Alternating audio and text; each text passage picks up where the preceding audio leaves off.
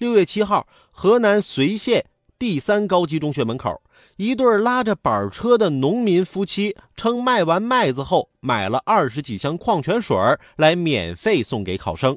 他们的文化程度不高，但是表示希望所有的考生能好好考试，将来走出农村。虽然这只是平凡的小事儿，但世界上总有些善良的人，会让我们觉得生活充满爱和希望。即使只是普通的农民，文化不高，收入不高，但你们有着富足的灵魂和金子般的心。希望孩子们也能体会到大家的良苦用心。我上学那会儿，有一次期末考试，有个哥们儿啊，竟然撒谎说要去洗手间，就溜出了考场。